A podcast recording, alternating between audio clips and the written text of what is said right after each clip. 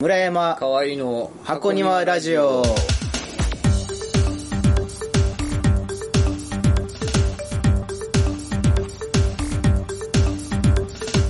箱庭ラジオ毎年恒例の年末忘年会収録ですが毎年はいえー、とこれ撮るたびに今年も1回しか更新してなかったなってあいう去年1回やったっけそうやねあそんなに、んうなんんかもう記憶がもう曖昧すぎてもうでもね、あれ、今年、え去年かな ?10 周年のはずやねラジオ初めて。 こんなことを10年もやってるそうですよ。でも1年目はちゃんと毎月更新してたからね。あそうか、うんでもその時は僕いなかったねあ、最初何回かは小坂君とやってて、途中からゲストで入って、はいゲストからメインに移ったっていうパターンですね。小坂君がフェードアウトしていったうん。うん今日はなんか大阪で芝居見てるから来れないっていういうこと。普段ね、あんまり芝居見に行くっていう感じじゃないもんないよねあんまり、こう、自分の好きなやつじゃないとみんなイそメうそうそうそうージがあるんだけうんど、何見てんのか気にな気になるよね。小坂君聞いてたら教えてください。る。なんか、意外なやつかもしそうやね。何を見てんねやろな。れない。でもあんまお金ないはずなんだようん、それは年中言うてるね。うんいやいや、だって、あの、この間、やっんと働働いて、うん。 で、12月の給料が、うんこれ言うていいんかだからピーって入れとくわ。なあ個人情報 やけど、だうん11月末から働いてるから、ああ、そそうう。期間が一短い週から、間ね。分ぐらいしかないって言ってて、うんうん大丈夫年越せんのみたういな、ん。なんとか行きますみたいあな感ーじだったから、お芝居見に行ってんのみたいな。あー、なるほどね。だから、独身クラブの総会を今年も松山で、うんうんうん。その時も、あの、帰りの新幹線に、帰り新幹線乗れんのとか言うた ら、カードですっつって、カードは支払いが翌月翌月にあーるからなるほどねっていうはい、そう、ようやくその一般人のそういうカード生活を覚え出したらしい。なるほどね。覚え出したらしい。いや、。昔はだから持ってな、も作ってなかったんやってはいはいはいはい。でそれで前の仕事の時に今のうちに作っとけと思って、うんそれでなんとかそういうふうに生活してるって言ってたから、うんまさか芝居見に行ってるとかっていうのはえ娯楽のために使うお金があるのかな。まあまあまあまあどういう芝居なんかにもよると思うけあ。まあ、それでもね、まあ見るとなったら2000円、3000円かかるどわまあけやらかかるはずで、大阪までやったら電車代もかかるし。そうやねねキセルとかやってんじゃえ。いやーんもう、あやってないかええ年やからやめてほしいなな。もうな45してそれはないよね僕40越してました。あ、干してるんちゃうかな。こうしてる、ういん。やえ越してる。こうしてるこようしてねる確かあ、そうなんや。 41あーとかやと思うからそうかこ。うやって小坂君に関する悪い噂を流してしまうのがちょっとあほれんまでやすね。なんか全然健全な方ですからねそうですね。あの、すごいメガネ似合う人です。はいはい。こんなもんでいいんじゃこないんなオープニン グで。はい、えー、と、箱庭ラジオ。この番組は、京都河原町 SBD スタジオからお送りしています。箱ラジ村山小坂の箱庭ラジオ京都からお送りしています番組へのメッセージ出演希望大募集中箱ラジはい、どうも、えー、今年もやってまいりました。年末恒例。今年1年間は何がこの国で、この世界で、この地球で起こったんだろうというのいうのを振り返りながら、ねものすごく適当にあれやこれやとみんなで喋っていこうという、えー、番組です。まあそうだなまあはここれですね毎年ははいそれで、えー今年もですが、素敵なゲストをお迎えしてお送りします。では、こちらから自己紹介お願いします。はい、遊撃隊の大熊猫です。よろしくお願いしまイェーイ数がちょっと、んってなってる。す。 ビールが詰まりました。あ、はい。そして、はい、所属は特にないんですが、えっ、と、女優の岩崎彩子です。よろはしいくお願いし、ま岩す。崎さ最後さんです。はいそして、スペシャルゲスト。あのー、あのー、待って、岩崎彩子の妹のゆかりが来ており ます。本人があまり喋りたがらないんですけど、はいめっちゃはにかんでます。 はいうん途中でなんか気が向いたら喋ってください。はよ欲求にあの別に逆らわなくていいいんではいはい。はい。はい、じゃあ、えっ、と、河合くん、例によってよろしくお願いします。あはいわかりまし1月から順番にどうぞ。はい、えー、2018年の主な出来事ということなんですけれども、はいえー村山さんの起こしてくれたはい情報をもとに、えー上げていきたいと思います。はい、お願いします。えーまず2018年の1月なんですけど、えー日本相撲協会の不祥事が相次ぐっていうことですねこれはただまだは春馬富士の対応やったり、えー行事のセクハラって いうあったねあったな。そうか。セクハラってなんなんやろなって難しいえ、行事セクハラいろいろありましたよねえこれは前回のだ今弟子へ年のセねクハラでしたか何でしたっなんやったよね、もうぼやっとしか覚えてない男性がだ男性にってことあだったようなそう気そがうしそうますボーイズラブ的なボーイズラブまあ行事の多ボ分そうなんーやイズラブあーしかも最高位の行事ああ、そうでしあたったような気がするな。そう歌で手の好きなんかちょっと式守之助は忘れたけどはいあそんあそうそんな名前でしそんたな名前でしたうんまあでもね好みは人まあそれぞれやから確ねかにねその思考そのものは別にうん。うん全然いい、全然、うん。一年を通して相撲のことはね結す構ごいずっとねあんまえ良くない話がそう多かでったかすら、ねまあだから最後あのねた貴景勝貴景勝なんていうんですか貴景勝貴景勝が優勝したのあはー良かったですけど、そうあれは良かったあと次、はいえー成人の日で晴れの日が夜逃げっていうこれよめっちゃめっちゃ超えてた よ今え何があこったれのよいやいやもうひでえなと思ってあ、思った思った、それはなんかね。ただの詐欺じゃなくて、んその日を楽しみにしてたあの気持ちを返せっていうことで、そうやねお金の問題じゃないところが、け当日ってひどいですひよどねいひどいですよね。なんなんやろねなんかもうちょっとね前の時とかにすんませんっていうもうどうしたってバレるやんか、そうバレるだって自分が成人やって、お店行って、もぬけの殻ってね、でお金払った後にねあ、着物、自分の夢見た着物ですよ。バレる。その日一に年以上前から今予約するんですって。えマジで、うん。えそんな前から予約するのそれぐらい時間かけうん。成人の日すげえなすごいんです よ。成人の日ビジネスマジすごいんですよ。あそんまに1年どころじゃないもう本当に2年前ぐらいから本当に好みの着物を、あの選ぼうと思ったらねそれぐらいかかるってあと着付けとかにもすごいあーかかりますもんね着付けってあれは美容院でやるのそれ以外にもどっかそういうのやるところがああるの主には美容院とまあでもその本当にその晴れの日さんみたいな一式そういう一式やってくれるみたいあーなスタイリストもそこにいてみたいな僕らちょっと男性人であんまり成人の日にこうあんまり思い入れとかがちょっと少ないタイプやったから、そうだねその辺のこの苦労というかそうだ欠けてる思いっていうのがもう一つちょっと伝わらへんかったけでども女子はややっぱりね。そうだね、そうですねややったの私はやってなかったんですよあ、そうなんなんか京都にあの実家関東な埼玉なんですけど、はいはいはい京都で大学でちょうど自主企画公演があー1月迫ってて、はいはいもう帰省もできないし、うんうん。成人の日もできないなと思っててそしたらその同じ自主企画公演の人たちが成人式に該当する人はみんな関西の人でえ結局私だけ成人式出あーてななるいほどみたいな感じにあとはあの一個上の子たちとか、もう成人式住んじゃってるはいは子いたちだったんで、えって思いましたねえ、じゃあ何もなしで何もなしあ、そうなんや。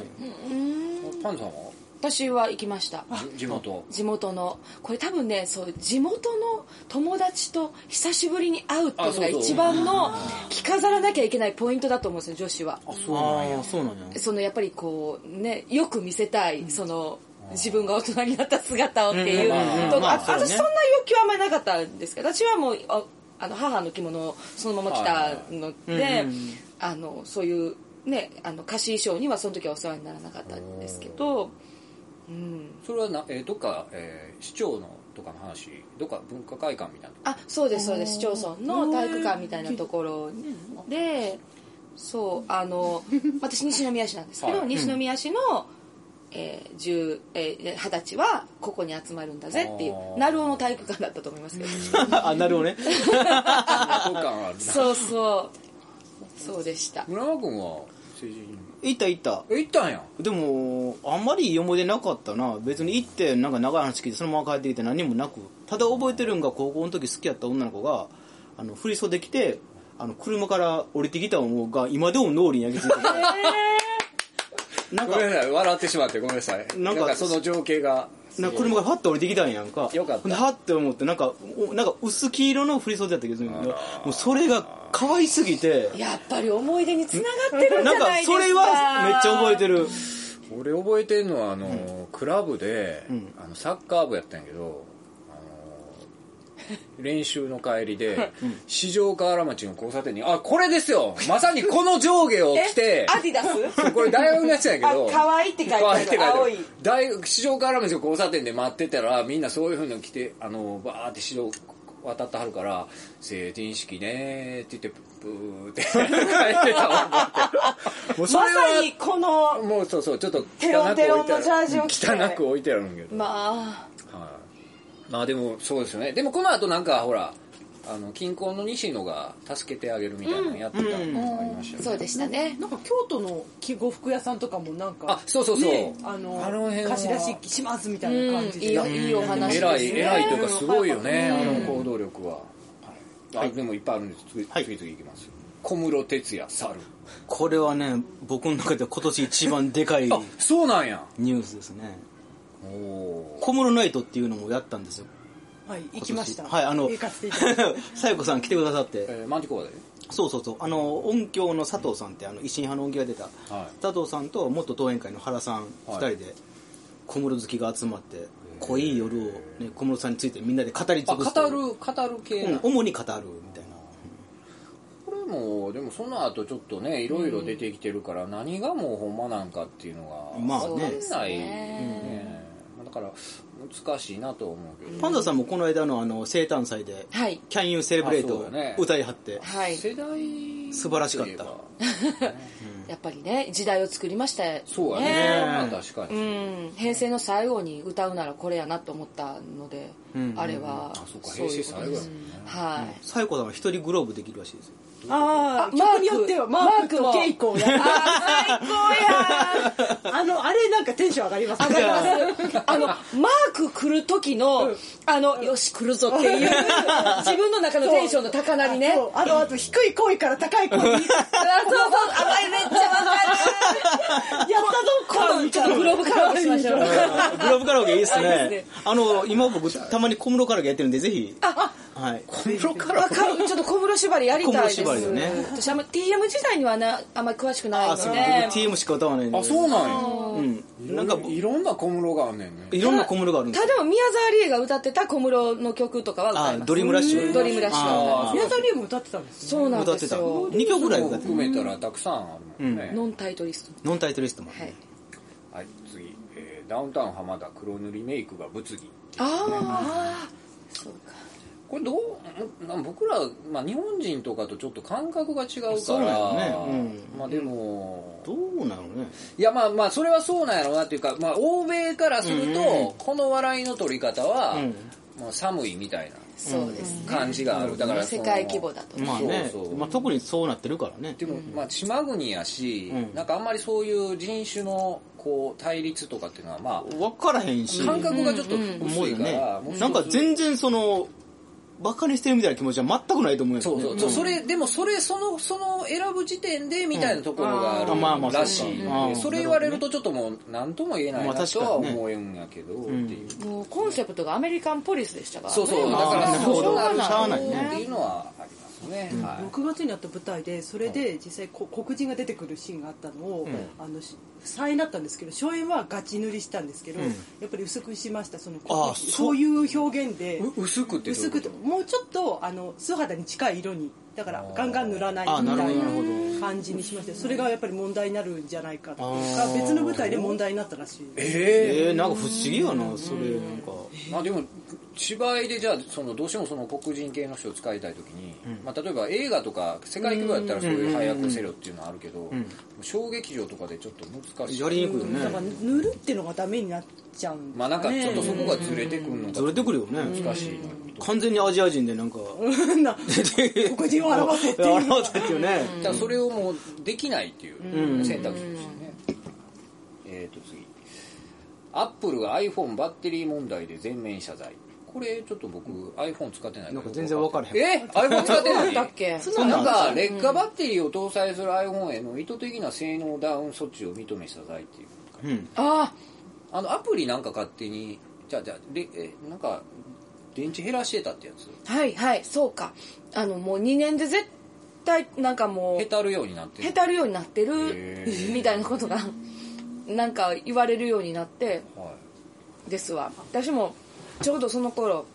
あの2年半ぐらい経った iPhone が、もうずっと充電器さしてないともうああはいはいどんどん全然、すぐうにんえその1日の中ではい、結構そうです2年経ってくると危なくなってきますよね危なくなってきました朝100%やったんがうん、えっと朝、まあ、出かける電車の中で30%ぐらいマにジなっでて使ってないのにですよ劣化しすぎやんそうであるね。すぐ1%になって1%のままで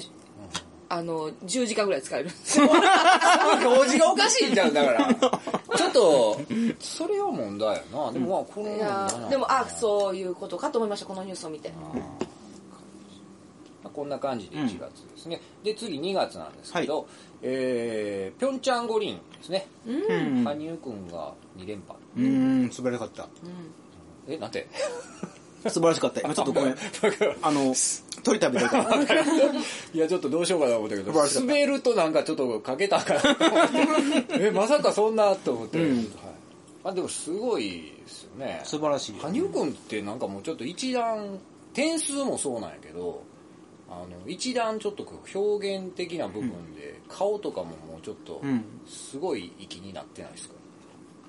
点数もこの間、えー、と全日本選手権はやってたんやけど、まあ若手の人とかジュニアの人とかって頑張ったとか自己ベストとか言うてて総合で230とか240ぐらいなんですよ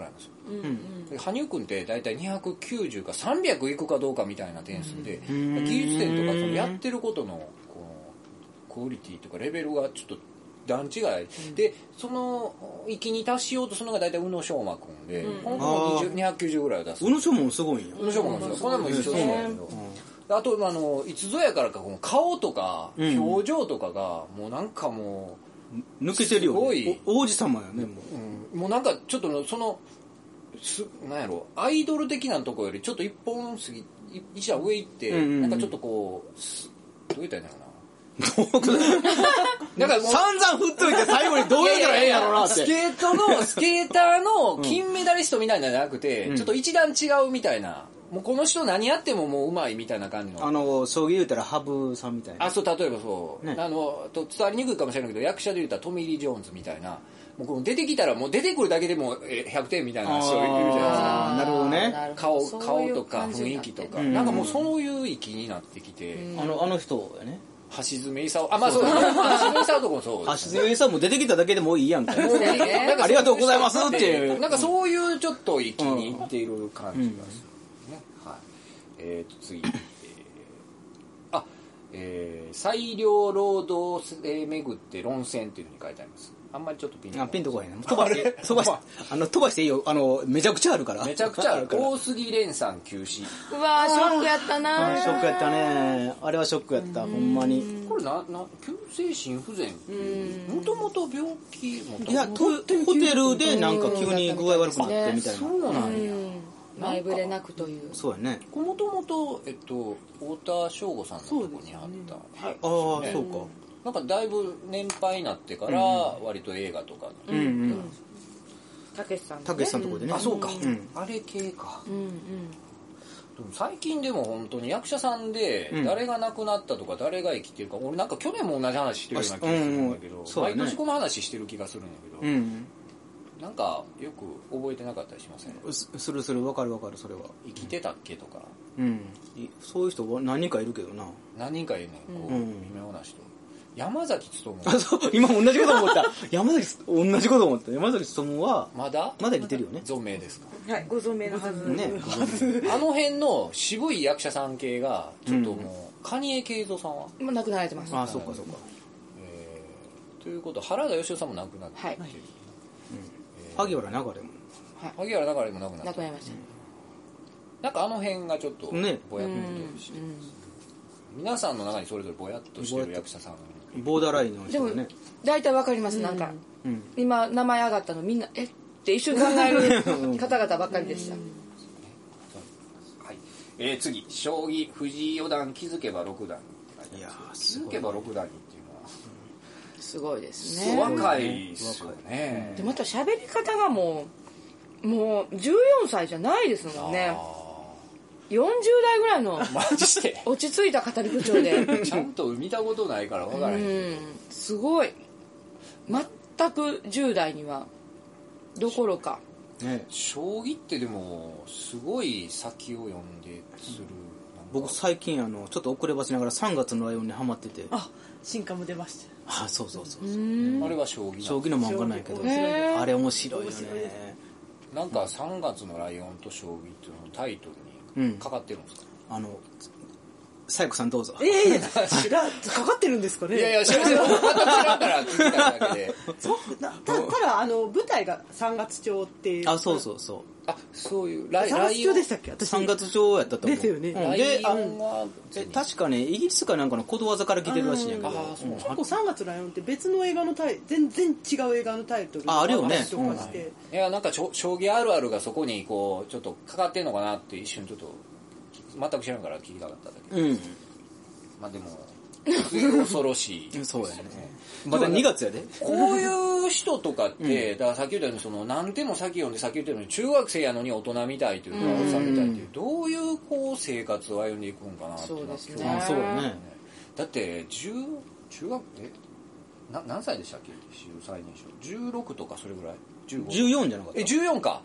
自分の14の頃をちょっといやまだよだれともらへんかったもんだいやまあだからそれに近いですよね、意味もなく自転車で街中駆けるわかるわかるわかるなんかもう忘れもしないあの平成今なりますけど昭和の終わりの時ですよ、うんはいはい1月8日もう、ガーってこう、自転車で2時間ぐらい外を走って帰ってきたら天皇亡くなってたみたいなああそんなもう何して今思ったらあの時間何してたんやろみた いな将棋会館でうどん定食頼むのがまあ全然違いますよね。違うねうんもうそれがもうこんなこ同じ年齢の時こんなもううんすごいよねことになってるっていうのはねもうちょっとびっくりしますはい次3月はい難しいなこれレスリング界パワハラ騒ぎ伊調さんのやつはいそうでだすねあの栄教科本部長から圧力をこうこれどうなんですかねパワハラ続きましたもんね。まあもともとあるのがこう表面化してきたというなんかスポーツ界でそこまで極めたらあのお多少ってのはいや別に僕は許容してるわけじゃないけどなんかありそうな気もするけどねまあまあ、ええい悪いとかじゃなくて、まあ、あるやろなっていう、んで、パワハラとかなんかこういうハラスメントって、その本人が認定する、まあ、もう、ど誰が見たってそうやんっていうのもあるけど、うんなんかこの辺があるからちょっと難しいなとそう思うけどね。実際こんなん言ったら言わへんやったらもうあれやけど、うんどうなんですかね、この、うんこのでもね、伊調さんとかって4連覇、え、4連覇でしうょ、ん、かな。 ?4 連覇してるってもう殿堂というか、うんそうねうもうんみんながこう尊敬すべきような感じの人やのに、こういう目にあっうんまあ、巻き込まれてしまうっていうのはちょっと、なんか、なんか腑に落ちん不よね思議というかショックでねし、たね。なんか、え、そんなすごい人なのにうんうんうんち確ょかっとに不思議やなとは思いますよね。あ、あと次です、これです。Facebook セキュリティ危機ですよ。こういうことにですかなんか全然わかんないですけどそんなことあったの8700万人分あなんかのさ Facebook CEO が謝ってたやつあそうそうアカウント情報が不正に収集された問題別にまああの流れ収集アメリカの選挙になんか使われたとか使われなかったとそうかあ出てませんこれが今、まあ、サイバーな、んうん事件なんですけどこれあのあイギリスのあのブレクジットっていうあのユーユーロ圏ユーロ、えー、と EU から脱退するやつにもこれが使われたんじゃないかっていうあ悪魔それ世界的なことやんねやばいねまあちょっとこれこの話言うと、うん僕、まあ、きそれちょっと興味があったから記事とか読んだんやけど、まあ、そのお情報を使って捜査をしていった側の会社の人がちょっとそういうやり方に反発して今暴露とかしたりイギあーリスの議会で発言もしてはるんですけどそういうのが使われてたらしいんですイメージ操作というかなんかそういうあのこっち側に投票させるとかっていうのをこういうデータから例えば10万人なら10万人分取って、うんでそれであのなんていうのえーモデルを作るんですよ、うんほな傾向がそれでパッと出るから、それで型を作ってでそこに当てはめていってでは、えーターゲッティングしてでこういう人にこういう広告を出そうとか Facebook のところにちょっとそういうイメージを抱かせるとかそういう戦略そうに使われたってことですね。なんかそのサッカーの全くヨーロッパ選手権というサッカーのあの CM をしているのにそこに、えーユーロにえーそれで優勝したらなんぼかもらえるけどユーロに支払ってるのと同じ額なんやでとかっていうこのユーロにいる EU にいることがあの損かのような宣伝をちょっとこう刷り込ませたりとかするのを例えば20代の男性とかにターゲティングで広告流すようにしたりとかはいっはいはいはいていうような感じでぼなるやほっどとやけど確実にそれが意識的にじゃないけどそういうここここそういう情報をはあ抜ないるてほやどってたっていうふうに言うてはるんですよでそれはおかしいなと思いながらもやってたっていうのを言うてはってなるほどこういうのがちょっとうんなるほどなんかあなんでこんな広告上がってくんのやろなみたいなのが上がってきますもんね、まあ、例えばそういうなんが、うん、僕ちょっとフェイスブックやってるから全くその辺が分からへんけど、うんなんかそういうのをうまく使ったとされてるなるほど、で結果的にそれがどこまで効果があったかどうかわからへんけど、まあ、実際買ってるしユーロ抜けてるからなんか効果あったんじゃないかなんか緩やかな洗脳って感じだねあそうそうそう、まあ、ちょっとそういう怖さというかね、知らず知らずのうちに選択が誘導されてたっていうような話んうんでございますので皆さんも気をつけていただいて気をつけますネットは信じてあかんというかはい話3分の1ぐらいではいはい見てもいいけど3分の1そうですね、はいえー大阪直美大跳躍大躍進そこやったら大阪直大阪なおみ選手がはい、3月それ世界一になった時えっとね、全米オープンで優勝したんじゃないかあなー。全豪か全米かちょっと忘れてしまいましたけすごいですねすごかったですねすごかったですねど、やっぱスねポーツ、でも、賞金がね、僕びっくりして、うんなんか、3億とかそれぐらいあそうなんですすごかったテニスってすごいんですよ。はそうであ全然わからない、うんいや、なんか、もうやっぱ賞金がすごいっていうか、まあ、全世界的なやつで人気があるっていうことなんですようんうんうんその賞金の額にちょっとびっくりしました。錦織圭とかも結局でもその子で名を残してかつスポンサー契約してやっぱり十何億とか年間稼ぐっていうすごいすごいなお金ちょっとピンとこえへんですけどあと稲村亜美もみくちゃっていうそのタイトルがすごいありまし たなあったなねんかなんか中学生の野球大会みたいなのそうですまああのーこうパニックというか群衆の心理で心理うがわぐわーってなっうんてっていう、ちょっと前もありましたけどねあの昨日か一昨日もあのクロちゃんのやつであ水曜のダウンタウンもうあれもえ放送終了後に言うなんか解そうそう夜放夜間送解放して終た了後に無料であの折をうん見に来てます、で開放もしてますよっていう、で開放で横にあのそのクロちゃんにあげる餌を売ってるっていう、うんうんで今からあの朝、えー22時間いるんで来てくださいっつったら、むちゃくちゃ来てーよじ登ったりとか騒音したりとかっていうのでパニックになって急遽中止っていう警察もなんか来たあそうそうそなうんや結局なんかゲリラライブしたような感じでこうパニックを想像できなかったみたいなんうんでうちょっんとうんお怒られてるみたいな話ですけどこれもまあそういう整備とかうんうんこれぐらい来るやろうとかそういう準備をしてなかったのですごい問題になったというやつですねはい次、えー4月でございますはいうーん難しい11年ぶり南北首脳会談はいはい11年前11年前って2007年ですよね、ピンとこないですピンとこない ね誰が誰やったんかももう自分が何してたかさえ何があったとしかねパフューム知ったぐらいあそうかだなだからだからといって何パも、フュームと南北、はいまあ、でも韓国とのやり取りはちょっと今ねデリケートというか、そうですねこれもネットニュースというか煽りがあるじゃないですか、うんうんあの皆さんやっぱりスマホでニュース見られますかあ最近でもそうかもうんほとんどスマホですテレねビは見ないテレビ NHK とかああ、まだでもそれですか、ヤフーニュースかなそうねほとんどやそっうぱでりすでもねねトップに来るので見てしまうと結構あお、煽られるの多いじゃないですかそうですねああいうのちょっとね、今ちょっとレーダー照射の問題で、やったら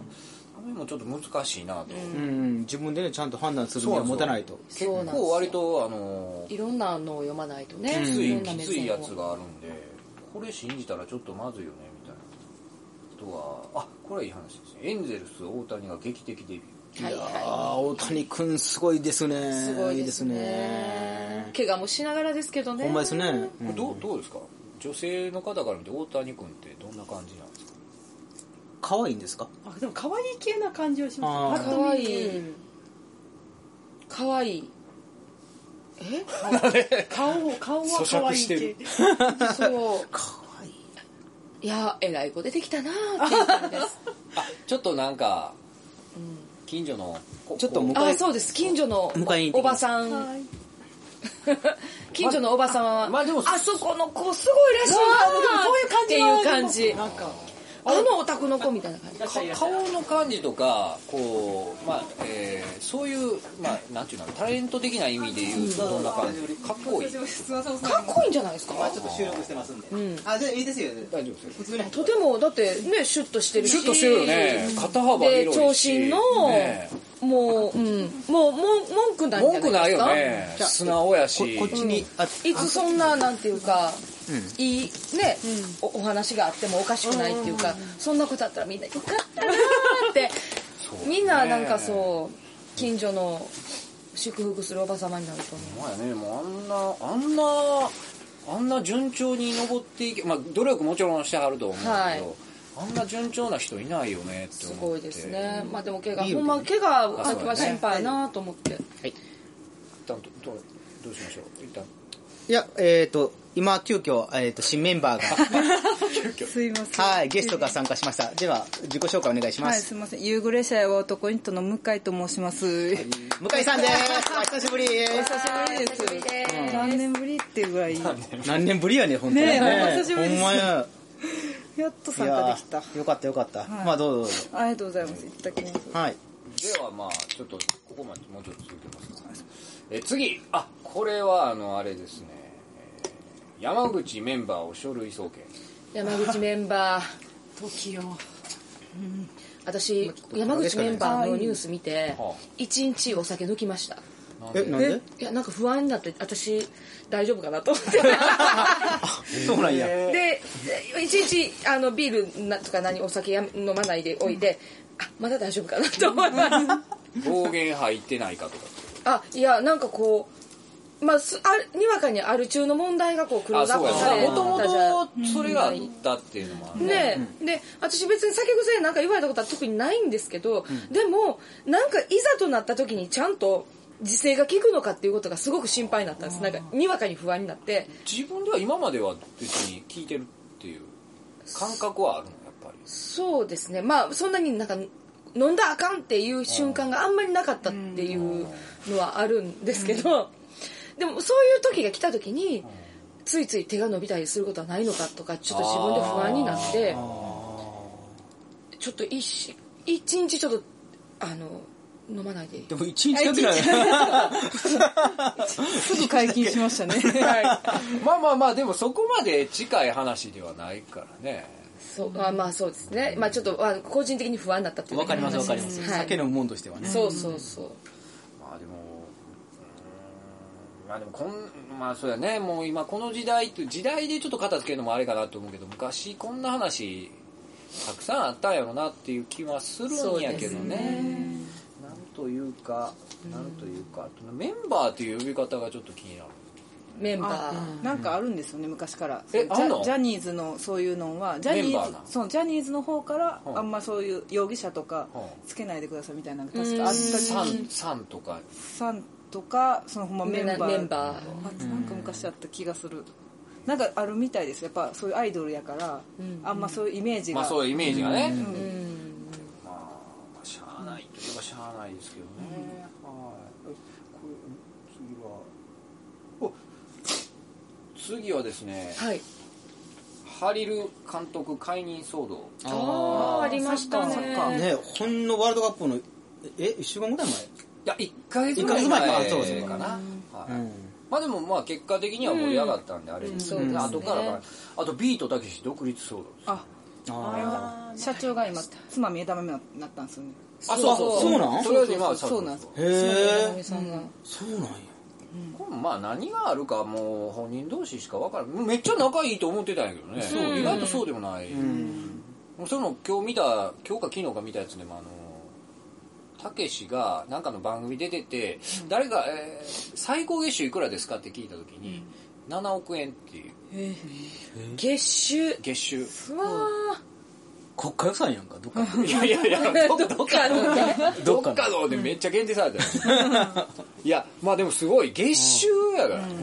でもなんかそれでもへつられてへつられて7億円っつってたから、だいぶいろいろやっぱり抜いたり、でもそのお金の入ってくる度合いが全然違うっていうのは、まあ、本人が言うてるんやけど、分かんないですよね、次5月あもうこれはもう日大悪質タックル騒動はいあだなああったなでもまあ、はいねおかしく、まあ、もうあれひどい話やんね、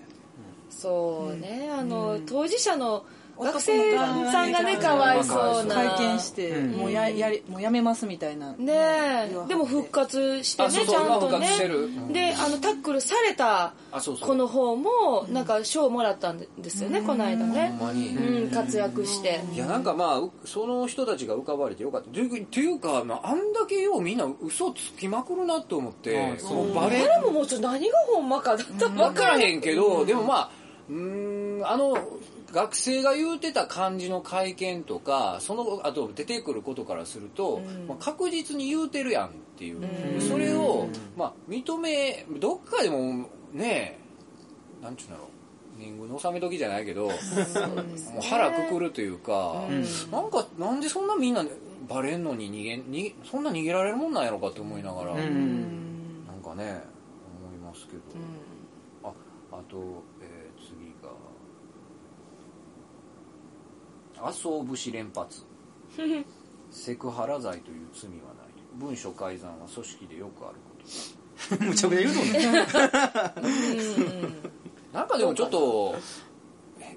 変な人やねちょっと変わった人ですねどうどうですか麻生さんのイメージってあんまりあ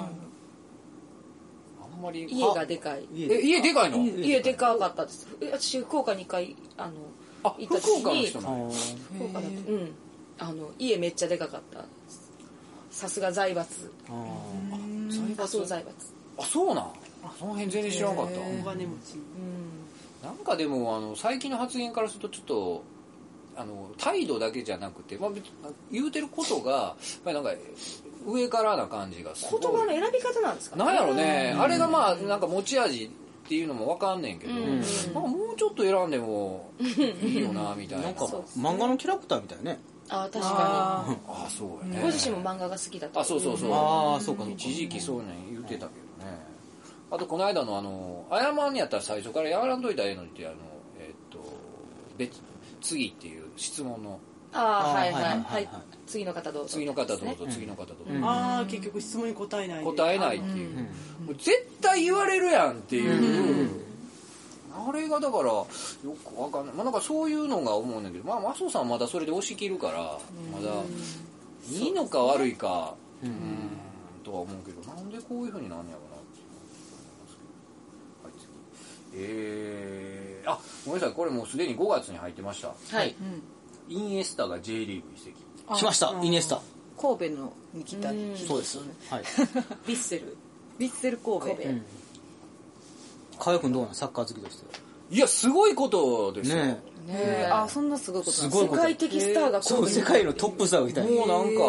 いや、ただ、その、今、その、サッカー界、まあ、日本のマーケットからするとヨーロッパのマーケットって段違いにすごいんやけど、まあ、そこで言われてるのは、えー、とフィナンシャル、えーフィナンシャルフェアプレーって言ってお金の面でもフェアでいきましょうよっていうだーからどっかの王族がめっちゃ自分のとこの金をつぎ込んで、ええ選手やらばー買い取って強くしてって、うんで収支はあのマイナスですねっていうのはなしにしようっていう話になってるんですうんよ、そこをちゃんと収支を合わさないと、えーもう移籍選手取れへんよとか、んそういうのをせんと結局あるとこガンガン突っ込んで、マイナスでもいいからめっちゃええ選手200億100億でこうてっていうのが、あのーバランスを取るようにしようってなってるんですよ、んただ、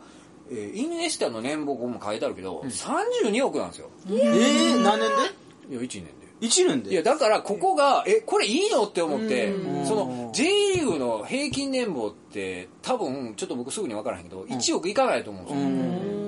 本当に。今、すごい人で、日本人で2億もいってる人いないんじゃないか。まあ、長年やってトップでやってる人で2億、まあいかんやろなぐらいのもんで。で、ちょっと前に、ポドルスキっていうドイツの選手が来た。はいはいはいはいこの人5億とか6億とかやったはず。もうそれでも、J リーグのその普通の年俸からしたらかけ離れてるんですよ。うんうん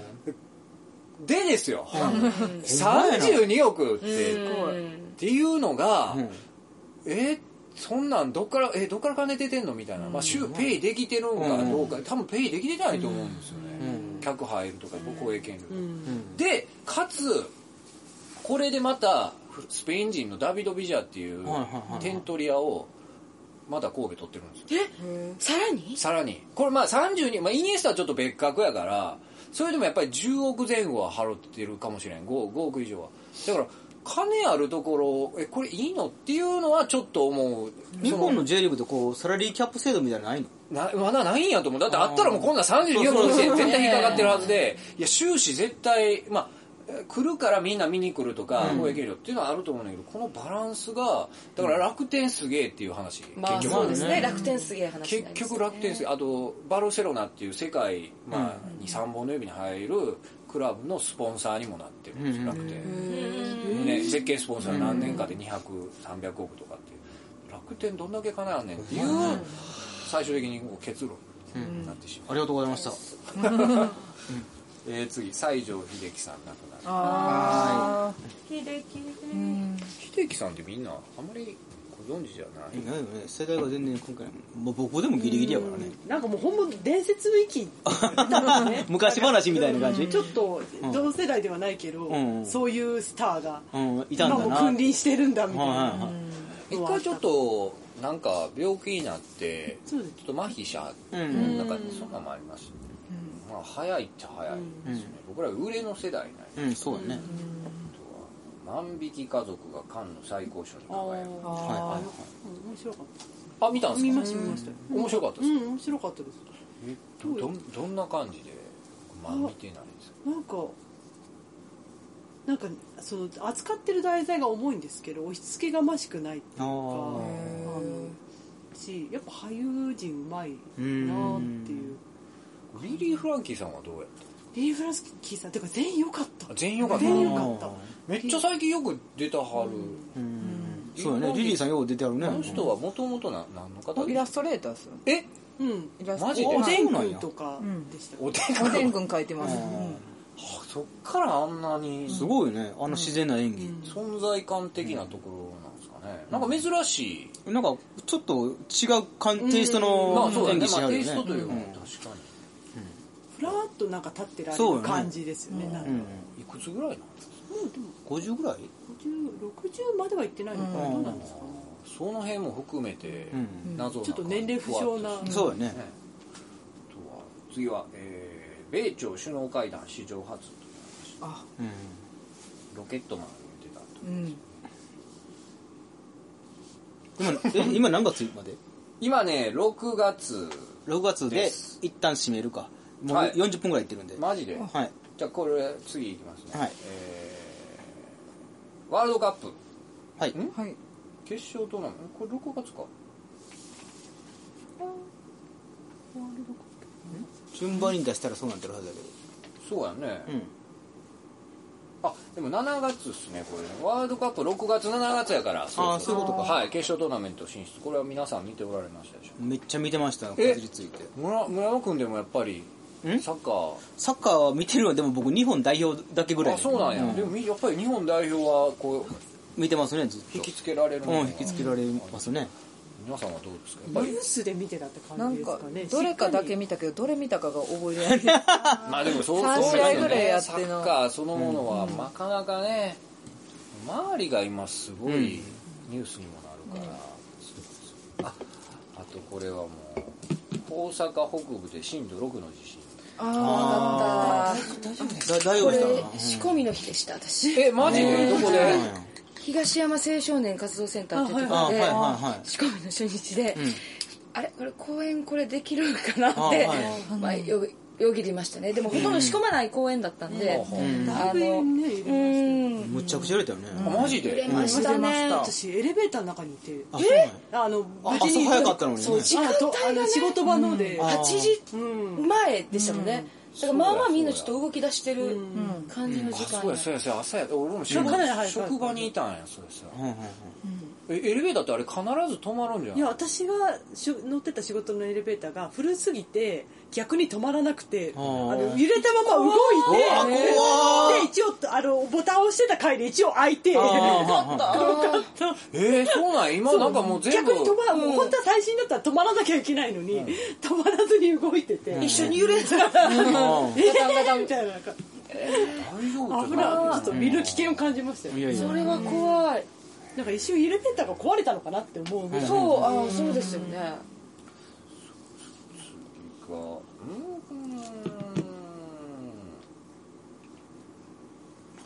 これがねあんあ紀州のドンハン休止いああまだ未解決や未解決なのあれあ未解決未です解よ決ですよう知ってんな、みんな。あれやっぱりずっとめ見ってまちゃしたドンハン気休止なになりましたよねドンハン気になりましたよねえどう見てますいやでもあれはでも結局そのあれでしょ家政婦とうん妻と妻の共同でやったんちゃうかなあってと見てます、うんあーまあでもそこの線だが、っね、てドンハンって覚醒剤やってないんでしょでも覚醒剤反応でえめっちゃ健康に気にしてたはずやのうにんんか不自然やもんねだからそそうの不自死然になんで方すよがその日突然、ねえうん嫁もめっちゃ若いんですよねねえ、 20代かなんかでね結婚して2ヶ月ぐらいやからそうそめちゃくちゃ怪しうい。なわかりやすいでドンファンが夜の6時とか7時ぐらいに部屋上がっていって、夜10時までずっとその家政婦さんとつ妻が一緒に喋ってなんかテレビ見てて、ドンファンのこと気にしてないってそんなことありありますとか思ってね、まあまあでも一番近い人はそうやけどそんなでも、まあでも捕まってないから結局こうそうこうそうしてるっていうか、まあ、犯人はうまくやってるんやけど、なんかでももしその家政婦と妻が犯人やったらいやちょっと分かんないですけどね、雑やなと思って出すよね。ワンちゃんもかわいそうですあワンちゃんはかわいそうや犬、ねもなくなったのでもそんな雑な事件でも捕まらへんやなと思って、証拠ないとってことか。こんなでもねこういろんな科学的なないろいろ捜査の仕方も発展してるはずやのに、うまいね。なんでなんでしょうね。おっさんずラブ最終回。見てた見てなかった見たかったんですけど見れてなくてリアルタイムには見てないですけど後で見ましためちゃくちゃ面白かったそうですなんあこれで田中圭がもういすやごいあわかりますめっちゃ田中圭好きになるーあー、そうなんだ。あーでも別に「おっさんずラブ」の田中圭だけが好きになるあーそういうことね他はそんなに興味はいかないですけど田中圭の写真集めっちゃ売れたんですよへえ。これはでもなんかね、その連動してる、その巻き込み度がすごかったらしい。視聴率って多分ね、7%とか、確か 6. 点いくらぐらいやったんやけど、その後のツイートとか、その盛り上がり具合、いろんなものを巻き込んだ盛り上がり具合がすごかったから、まあ視聴率だけにもこう、注目されるっていうのがちょっと古くなってきてるんじゃないかっていうふうに今言われて内る。容をね、うん、重視映画化でしょあ、そうそう、映画化もね。あ、あとそういう二次的なり、二次的な盛り上がりとかもそうやけど、割とそういうのになってるみたいです。僕もちょっと見てないんで、ただ吉田鋼太郎で出たで、ね、そう吉田鋼太郎さんがね、またこれそれはまあまあすごいやろな。えー、あ、んあ、これね、僕、個人的にあれ、有名ブロガー、ハゲックス氏が殺害されるっていう。全然わからへん。何の話か全然わからへん。これ僕このブログ読んでたんですよほんでブログブロガーでまあ言うたら2チャンネルとかから、えー面白いのをまとめて上げてきはるっていうのを、でも結構まあ面白いというか、まあ、チョイスがあれやから面白いなと思って読んでてで最近あのよくネットの勉強会しますって、そのトップに出てたんですよ、ネットセキュリティというかネットの炎上に対する抗議みたいな、ほんであまたしゃあ最近はやったはんなと思って見てたらリアルなニュースでこれが入ってきたからマジびっくりして、もう見てたから、そのサイトを見てたからもうええー、って思ってで全然関係ないというかたまたま昔絡んだ人でなんかそのお殺した犯人の人がやたらいろんな人にこう抽象なあのーことを書き込んだりしてて、で停止をしたりしてあのーこの人も停止しますって言ってそういうのでさそ措置をこうしたのにちょっと絡んでたみたいなんだけどでそれで、あのー問題はそこじゃなくてその時にお前どうせ何もできひんやろみたいな別のとこで掲示板でやり取りあっていやいや俺はあのそんな育児がないというよりはなんかできる、えできる男じゃないですけど、